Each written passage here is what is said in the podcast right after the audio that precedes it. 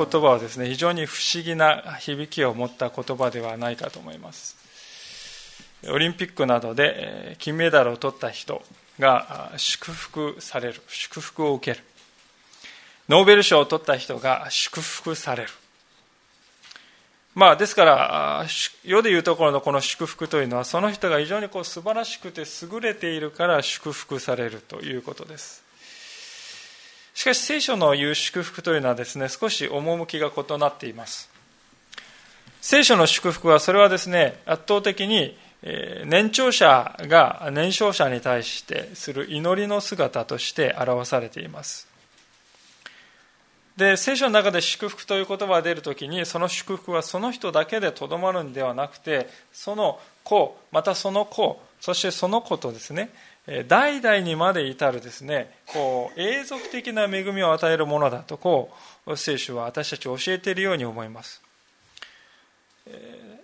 世間でですね使われている、まあ、ある意味でその場だけで与えられるこのお褒めの言葉とはですねいささか異なっている重みが違うように思うんですね。私たちはこれまでも何度か創世記の中で神様が人を祝福されるという場面を見ましたけれども今日はですね初めて人が人に与える祝福。すなわち父親とまたその息子たちとのこの祝福のドラマがあります。で今日はこの箇所から私たちが神様の祝福に至るにはどのような秘訣があるのかということをご一緒に学びたいのであります。早速ですが、今読んでいただきました箇所の18節をもう一度見たいと思いますが、こう書かれてあります。ノアの息子たちの姿が書かれております。えー、ここでですね、特に18節ですね、興味深いのは、ハムはカナンの父であるとこう書いてあることです。セムとかハム、ヤペテとはですね、息子のことは全然書いてないんですけれども、ハムに関しては、そのカナンという息子がいたっていうのは書いてあるわけですね。で、これはなぜかというと、この聖書を書いた人がこのハムという人に注目するようにとですね、えー、考えているからであります。で、ハムという人には実は4人の子供がおります。創世記の10章のですね、1ページめくっていただいて、10章の6節を見るとそのことが書かれているわけですが、こうあります。10章の6節ハムの子孫はクシュ、ミツライム、プテ、カナンとこう書いてあるわけです。で何気なくこれは読んでしまうんですけども、クシュというのはですね、現在のエチオピア人ですね、エチオピア人の先祖です。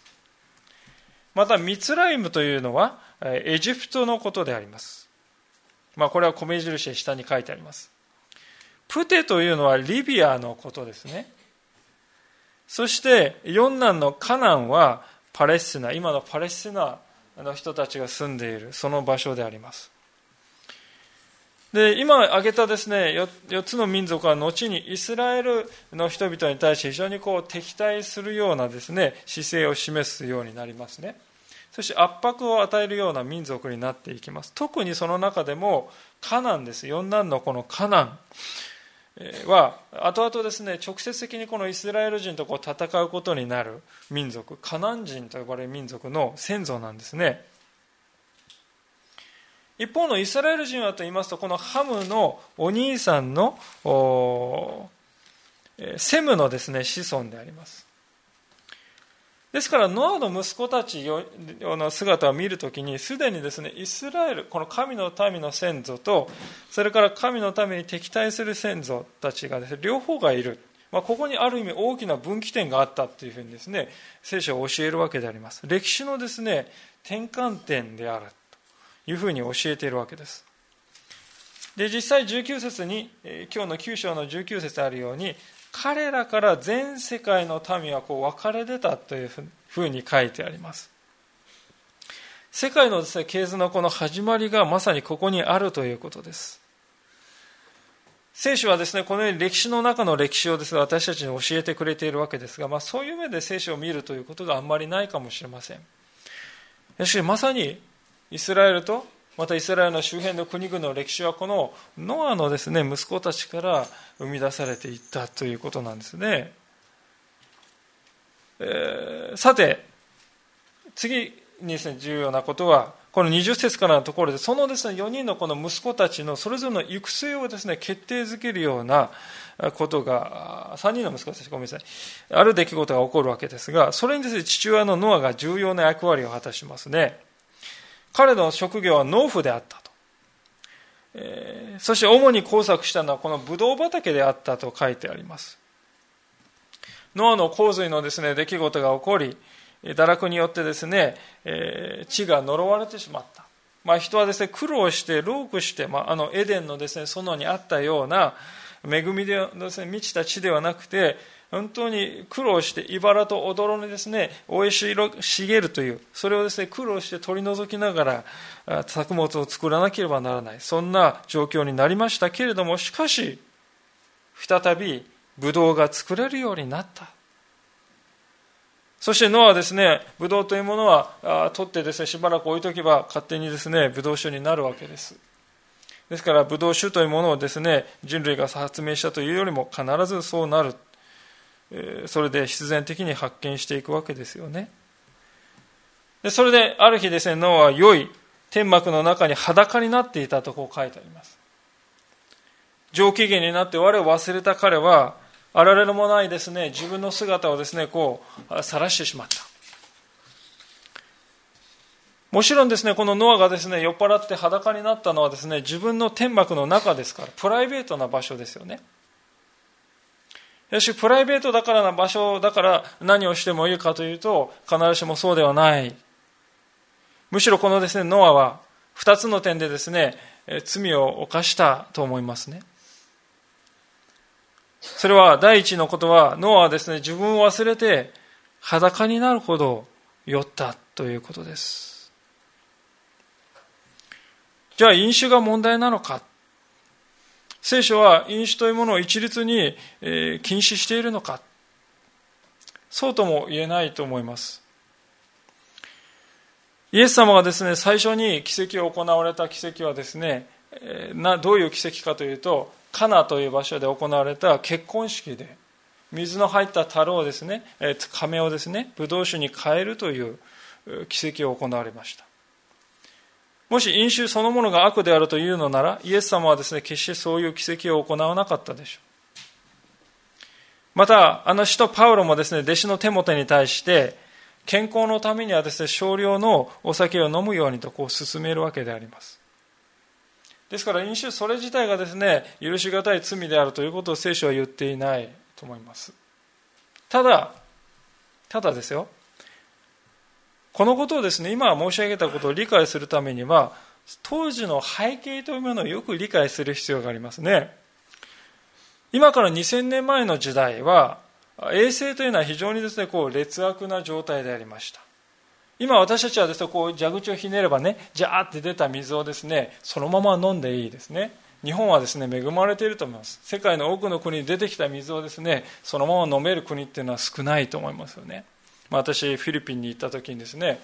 えー、みんな水はミネラルウォーター、ポットボトル飲んでいまして、出てくる水はですね、こう洗ったり、トイレとかですね、こうお風呂だけに使う。こう茶色い水が出てくるわけですね。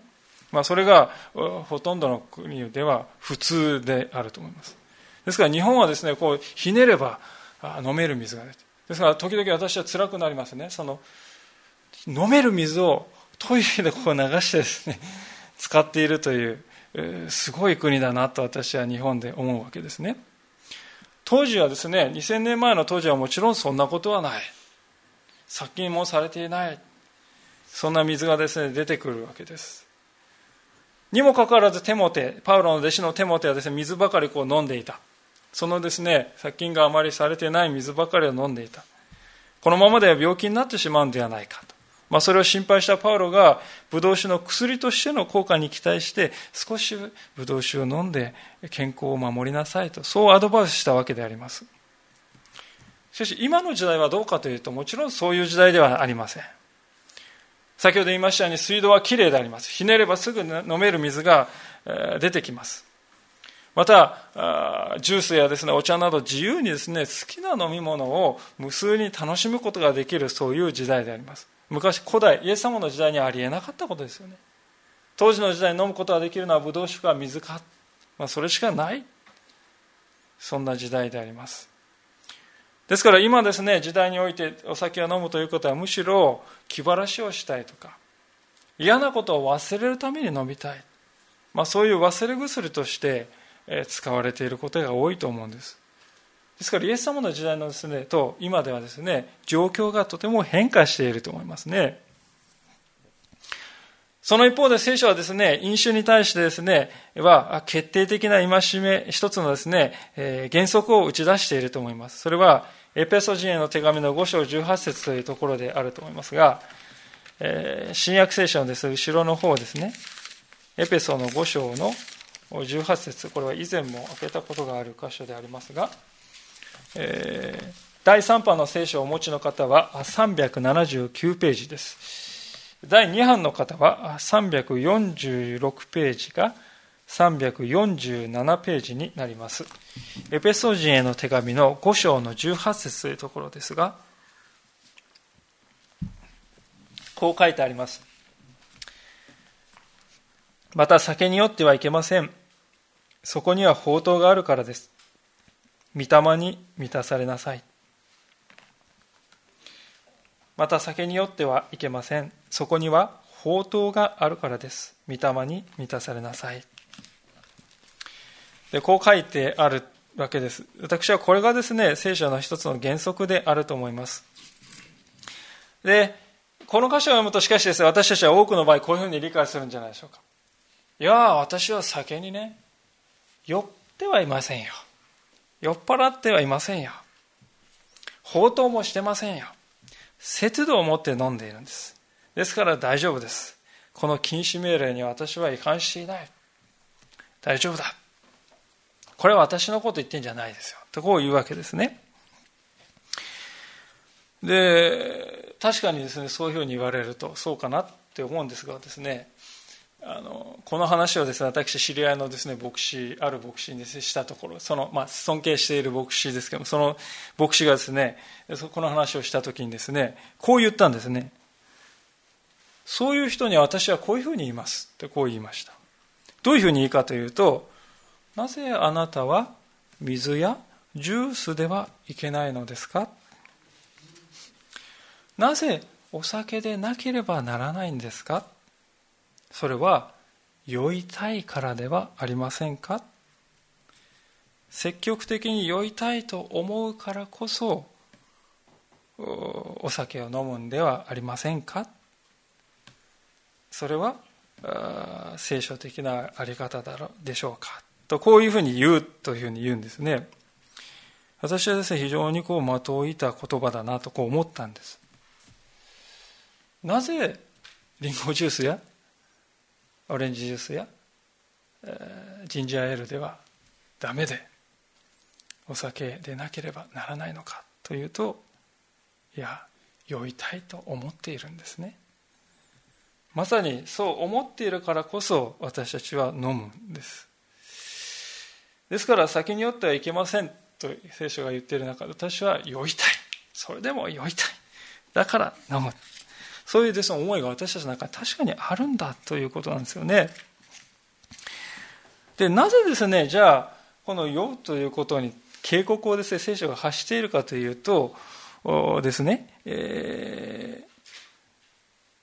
こう先に酔いたいって酔うということによってですねこう失われるものがあるからなんですよね。でそれが何かというとですねこの今の読んだ箇所がエペソ書の箇所がですねあ扱っていることでありますここはですね、酒をですね、量の問題として取ってはいないんですね。むしろ理由、原因ですよ。なぜ飲みたくなるんだと思いますかって私たちに問いかけているわけですよね。なぜお酒飲みたいんですかね、人は。なぜ飲みたい？なぜ酔っ払いたいと思うんですか？それは、一時ですね、陽気、陽気になれる。気分が良くなる。高揚する。そして都合が悪かったですね、あの問題とかですね、そういうものをこう一時忘れられるじゃないですか。あのじゃないですかって言って、私はむしろ、じゃないんですけど、むしろなんかこう、あの、そうならない体質ではあるんですけども、しかし、お酒が好きな方はですね、こう、本当に朗らかになって、気が大きくなって、ですね、本当に幸せな気分になるのではないでしょうか。で、それはですね、神様によって満たされる、神様の霊によって満たされた人の在り方とですね、多少似てるんですよね。似てるんですよ。ですから人は酒に走る、お酒を求めるのであります。ですから私はですね、この箇所で、この箇所を書いたパウロの人が実際は何と言ってるかというとですね、お酒を求めてお酒に溺れていく人は実は神様に乾いている人なんだと。本当は神様によって埋めていただきたい心の空白をですね、何とかして他のもので埋めたい、もっと簡単に手に入れられるもので埋めたい。だから私は酔いたいと思うんだと。そういうことをですね、言っているわけであります。しかし言うまでもなく、お酒の力によって満たされることと、神様の力によって満たされることの間にはですね、とても大きな違いがあると思います。お酒がもたらす幸福はせいぜい数時間、あるいは半日のことであります。そしてまた、霧のように実体がないものであります。お酒というものは時に人をですね、偽りの幸福感で満たして、満足させて、その結果ですね、本当に心を満たしてくださる神様というお方はいらない。こっちで足りてるから。そういうふうにさせちゃうんですよね。だからこそ聖書はここで酒によってはいけません。むしろ、御霊に満たされなさいというんですね。で、今日のですね、見ているこのノアという人はですね、まさにその点で、えー、失敗したと思います。ノアという人は、あのノアの箱舟の中にですね、ノアの家族だけ入って、えー、そして助かったという人ですよ。ですから彼はですね、聖書の中で義人、つまり正しい人と書いてあるんですね。神様に従うその信仰の上に非常な祝福をいただいて、そして助けられた。そういう人であっても、このお酒というものによって足元を救われるということです。お酒というものはそれだけ強い力がありますし、また私たちがお酒というものによって、ある意味で神様の代わりをですね、得られるんですね。神様を知って本当に平安で安らぐような、それと似たような感じをですね、お酒を飲むとき、陽気になり、気分が良くなる、気も大きくなれる。神様の代わりにお酒を人は求めていないだろうか。そういうふうに私たち私たちは問われているんではないでしょうか。これがまず一つのノアのですね、えー、問題であったと思いますけれども、もう一つのですね、問題は何かというと、たとえですね、自分のですね、専用のプライベートな天幕、テントの中だったとしてもですね、自分のもう裸になるということによって、自分のですね、父親としての権威をですね、えー、失わせた、危険にさらしたということです。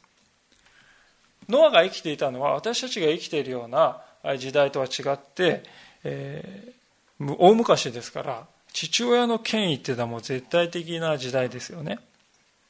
で父親です。腕が強くてね筋肉があるから押さえつけているっていうんじゃなくてですね父親は善悪を正しく見極める力がありまたリーダーシップを持っている。それがですね父親のあるべき姿なんです。しかしノアはどうでしょうか？ここで実にですね情けないこう赤ちゃんのような裸ですから。赤ちゃんのような姿になっています。で、それをですね、見るということは、ノアのですね、父親として、また族長としての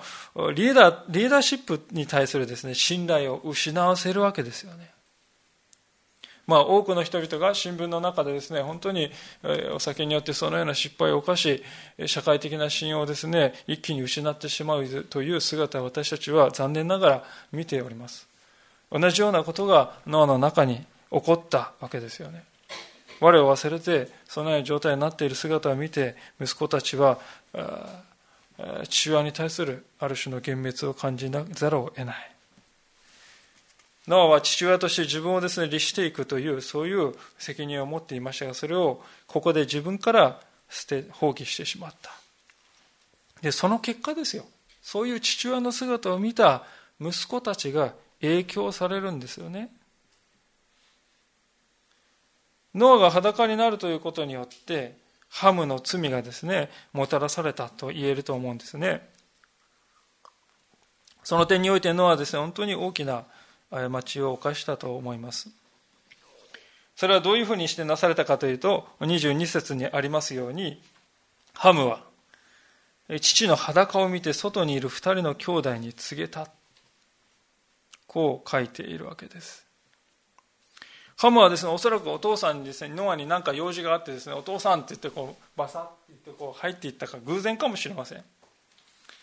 でもそこであっと気づいてですね、そこであバタッとですね、こう閉じて、そしてですね、出ていったならば、こんな大きな問題は起きなかったと思うんですよ。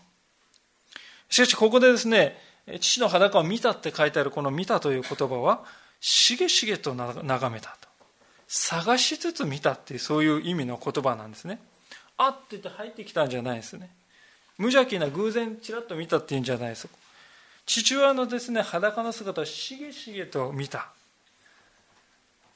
からかうような思いやあざけるような思いや見下すような思いで父親のあられもない姿を見つめました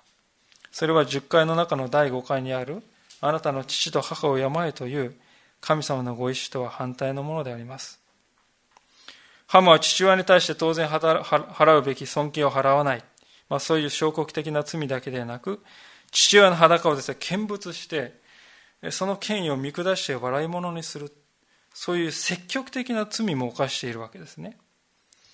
でそういうハムのあり方がハムのですね息子のカナン人や他の人たちにも受け継がれてどんどん激しくなっていくんです。カナン人というのはですねどういうふうになっていくかと言いますとですねバールという偶像の神を拝むんですけれどもそのバールのですね礼拝においてどういうことを行っていたかというとですね豊作、つまり実りが多くなってほしい、それを願うために、バール神殿にはですね、神殿好きの娼婦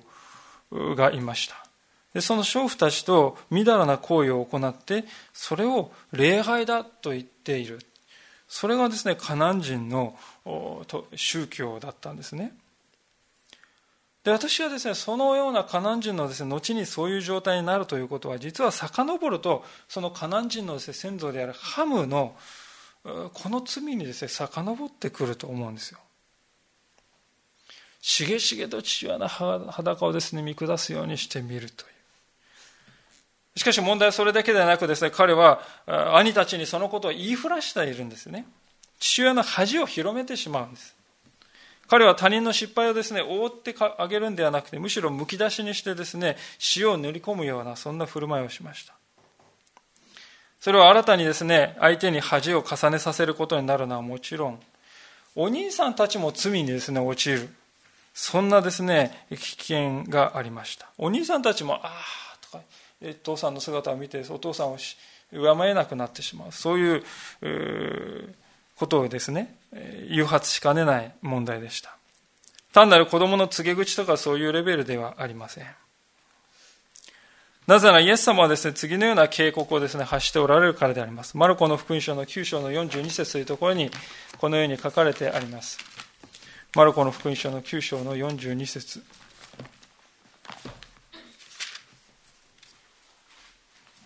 第3版の方は85ページ。第2版では78ページです。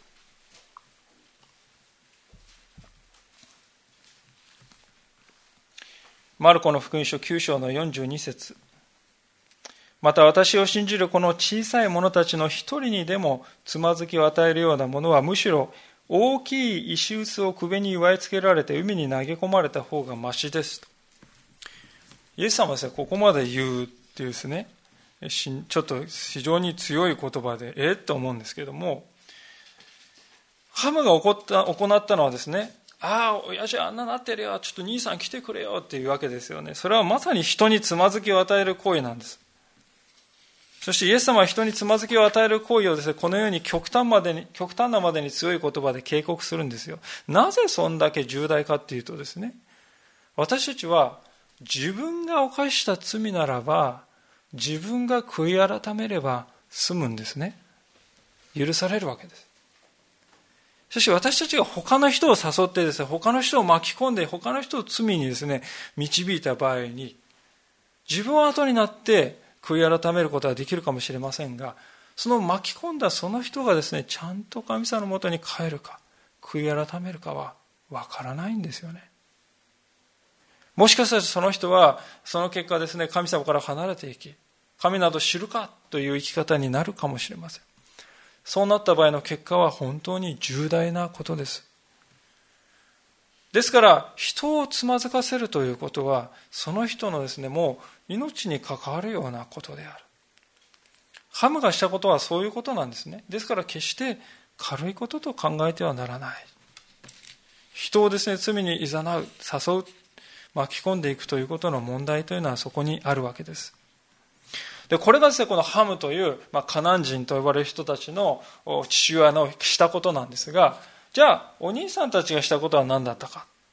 それが別に見たいところであります。ハムの姿は全くとはですね全く対照的なんですが私たちはその姿から多くのことを教えられるわけですが創世記の9章に戻りますが23節に書いてあります。それでセムとヤペテは着物を取って自分たち二人の肩にかけ後ろ向きに歩いていって父の裸を覆った。彼らは顔を背けて父の裸を見なかったとこう書いてあります。彼らはですねお父さんの着物をですねこう、えー、体にですね後ろ向きにですねかけてそして歩いていって。お父さんの裸を覆ってあげたんですね。しかもでそれを真正面から行かないで後ろ向きに歩いていって見ないようにしてこうバサってかけてあげた。後ろ向きに全てのことを行った。念を念入りにやったわけです。なぜこんなことができたのか。また彼らの行動にはどういう意味があるのかということですがまず第一のことはこのですね兄たちは人間ではなくて神様を恐れていたということですね。ノアの大洪水の前の社会はどうだったかということを彼はまだよく覚えていました。あの、ノアの大洪水の前の時代は、どんなにかですね、徹底的に堕落していたか。それを彼らは見ていました。で、その原因がですね、神を恐れない。神なんかいるか神なんか知るかそういう生き方が一番の原因になったんだということをですね、この二人は知っていました。そして彼らはまたお父さんであるノアの神様に対する真実さ、忠実さというものを見て自分もそこに習っていこうと思っていました。ででも確かにですね、ここでノアはですね、こう裸になってですね、酔っ払って裸になってあられもない姿を晒しています。それでもですね、このセムとヤペテはこういうふうに考えたんですね。私はお父さんが良い人だから尊敬するんじゃない。彼が私の父親だから、それのゆえに、そのゆえに彼を尊敬するんだってこう考えたんですね。これこそ私たちクリスチャンの生き方ではないでしょうか。私たちは、あの人は尊敬に値する、尊敬に値する人だから尊敬してあげましょうって考えがちですけれども、そうじゃないですよね。それは、尊敬する価値があるから私たちも尊敬をあげるってギブアンドテイクの世界です。この世の中の人たちと何も変わらないですね。キリスト者というのはこの人を見るとこの絵的に見るとですね尊敬する理由が見当たらない。ね、裸になって酔っ払っているのは父親の姿を見てこの人をどうやって尊敬できるのかとこう思うかもしれません。それでも私は主を信頼してこのお父さんを尊敬していこうと考えたということです。モーセの十回の中にあなたの父と母を敬え、そうすればあなたは祝福されると。そういう言葉がありますけど、まさにノアたちは、ノアの専務とヤペテはその言葉を先取りしていったわけです。セムとヤペテの目から見て弟のハムがしたことっていうのはですね、洪水の前の時代と何も変わらないですね。神様の前に徹底的に堕落した人の姿です。弟がですね、そんなことをするので心を痛めたと思います。で、彼らは自分たちはこの悪には絶対加わらないぞ。私は神様に仕え、また父親に仕えていくんだということを明確にするために、彼らは断固たる態度を持って後ろ向きにこう歩いていくっていうですね、えー、態度をとった。神に仕えるということの一つのですね、完成された姿ではないかと思うんですね。セミとハムがここですね、したですね、ことのですね、行動にもですね、注目したいんですが、彼らはですね、父親の裸にこう着物をかけた。父親のですね、あられもないところをですね、隠したんです。それは、恥を取り除いてあげるということです。父親の罪を覆ってあげるということです。この着物をかけることによって裸であるお父さんの恥はですね覆われたんです。もう過去のことになったんです。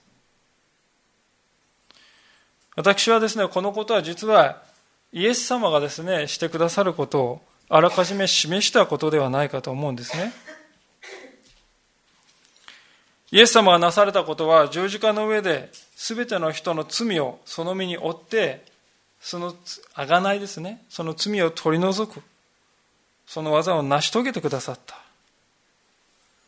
その結果はですねどうなるかというと黙示録の3章の5節にありますけれども私たちの全ての罪は覆われたわけであります、えー、もし開けられる方はちょっと開けてみたいと思いますが黙示録の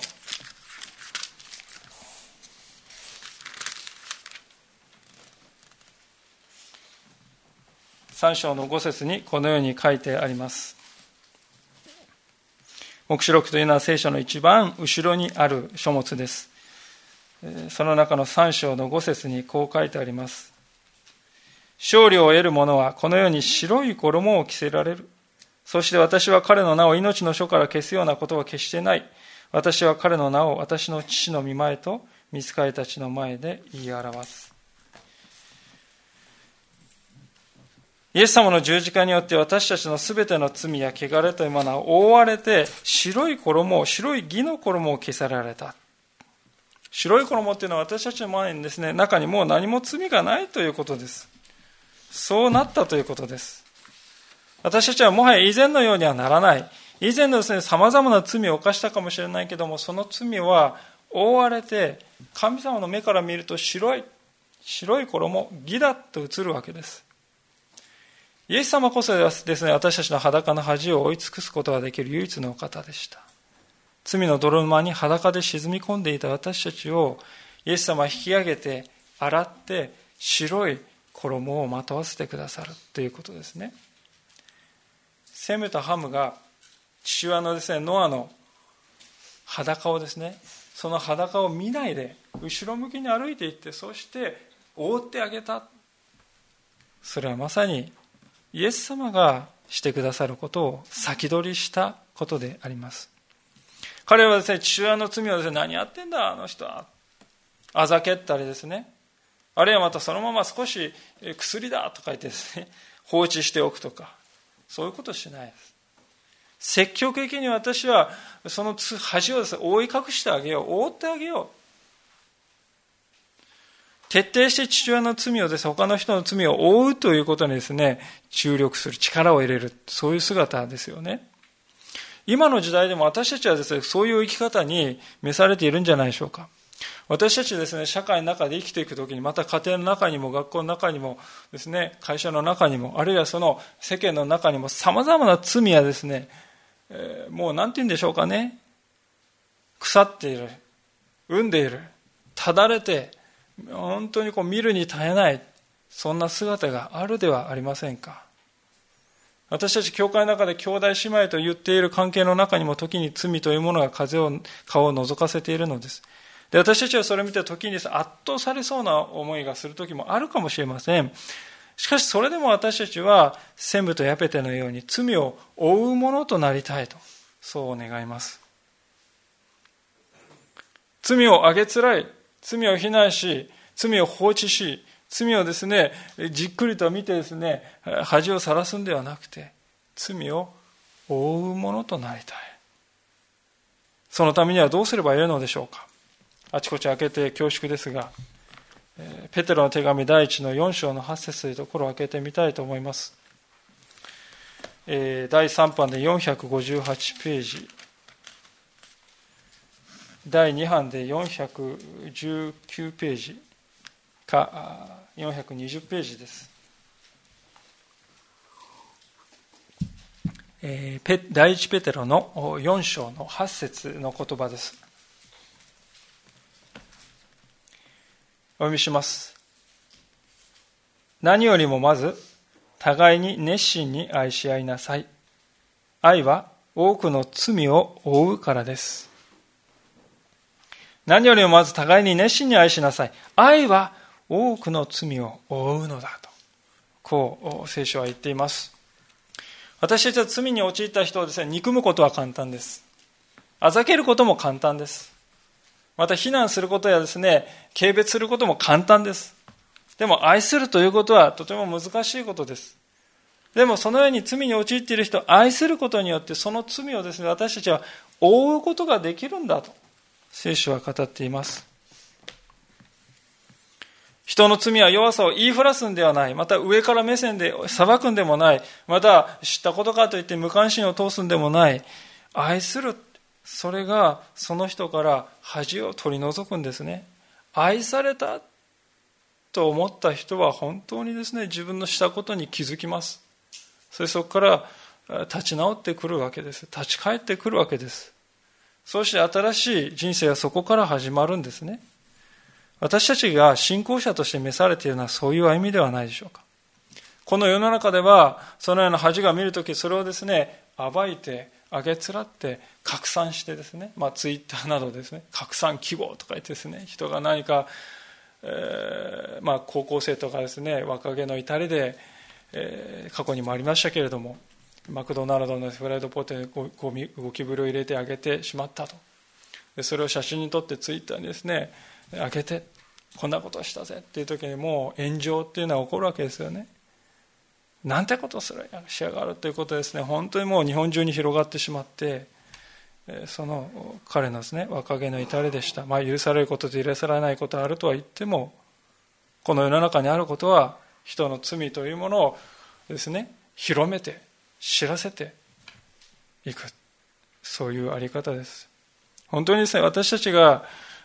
召されているのは追うということではないでしょうか。この世の価値観と私たちは違う道を行くということ、それが私たちの召されていく、いる道ではないでしょうか。さあ、そういうわけで、ヨアが、あごめんなさい、ノアが酔っている間に息子たちがこのことを行いました。気がついたノアはですね、何をしたかというところですが、ある祈りをするんですね。一つの祈りをします。それがこの子供たちのですね将来を予言したものになるんですけれども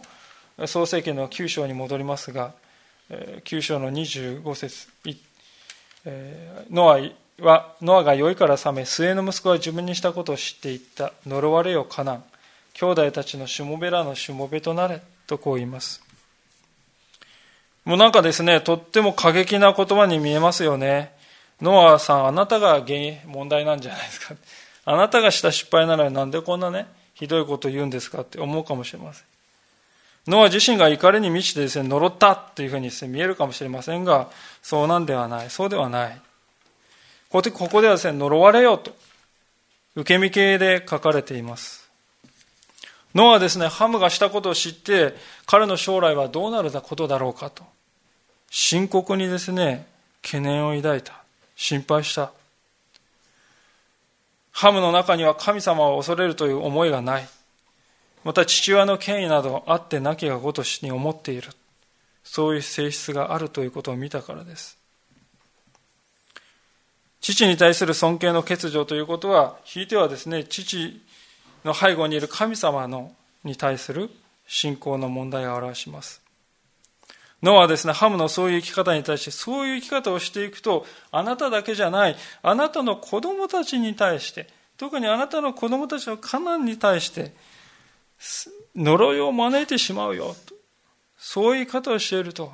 そうなってしまうよと、はっきり言ったということなんですよね。カナンに対してしもべらのしもべとなれと言います。しもべというのは奴隷という意味でも取れます。ですから、カナン人がですね、罪の奴隷となり、神の祝福を受けることができなくなってしてしまう。そういうこともですね、言っています。罪の奴隷である者は神の奴隷である者に服従するものになるという、そういう原則が書かれているわけであります。じゃあ、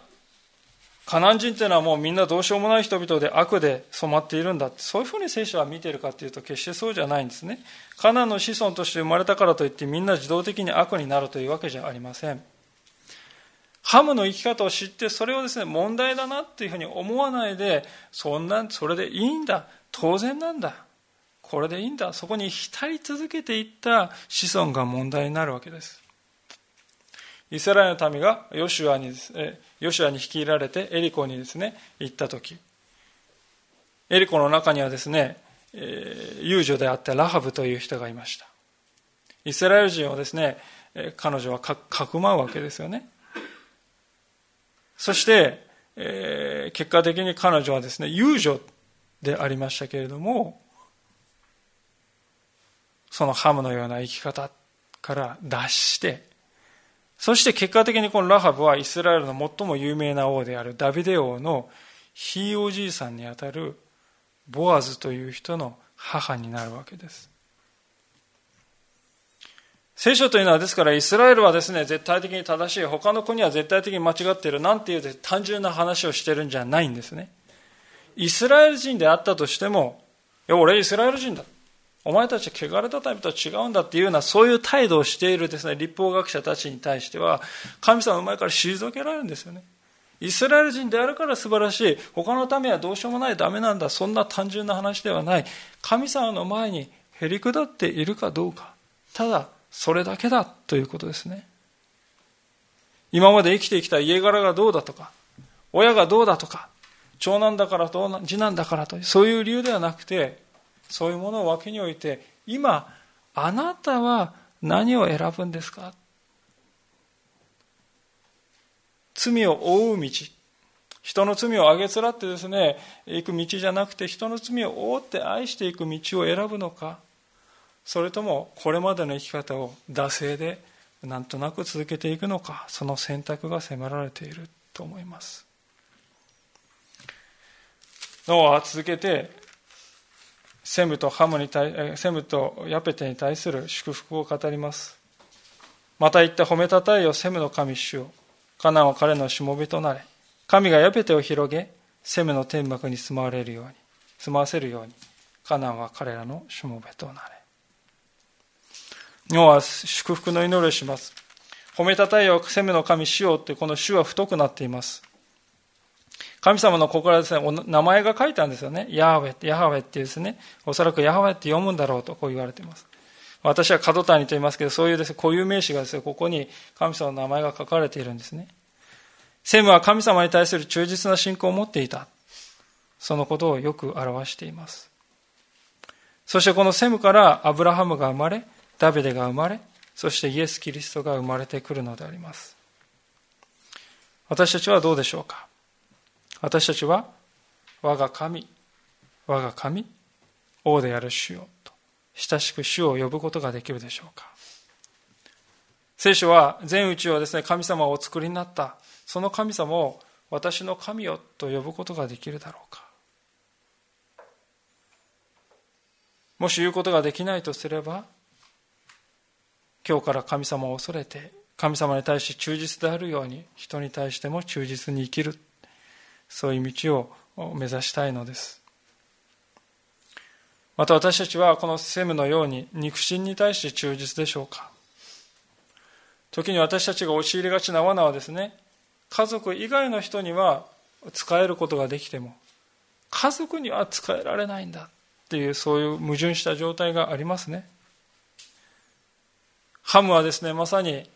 そうではなかったかと思います。しかし、セムは父親のそういうですね、集体を知ってもなお、私はそれを見ない。それを目に留めない。それを言いふらしたり、それを見下したりはしない。私はその罪を負うんだ。と言って、後ろ向きに歩いていって、その罪を覆い隠してあげた。イエス・キリストの贖いの技を先取りしていたわけです。愛は多くの罪を負うとありました。私たちはこの御言葉をぜひ握りしめていきたいと思います。そうするときに私たちもこのセムとハブ、ごめんなさい、セムとヤペテのように神様の祝福に預かることができるのであります。お祈りをしたいと思います。